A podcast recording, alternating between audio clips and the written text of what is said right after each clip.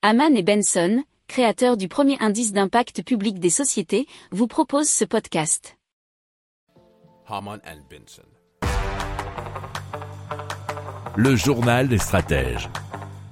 Alors, c'est la société Morpho qui a imaginé un dispositif pour restaurer des écosystèmes forestiers à grande échelle. Et pour cela, elle utilise des semences variées et encapsulées et une plantation rapide et efficace à l'aide de drones et d'intelligence artificielle.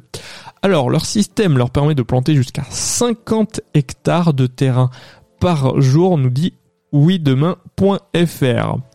Alors, l'entreprise se compose de trois briques technologiques, l'agritech pour étudier et comprendre les écosystèmes à régénérer, les drones pour couvrir de grandes zones en une seule journée et analyser les données, et enfin l'analyse et le suivi pour assurer un accompagnement dans le temps.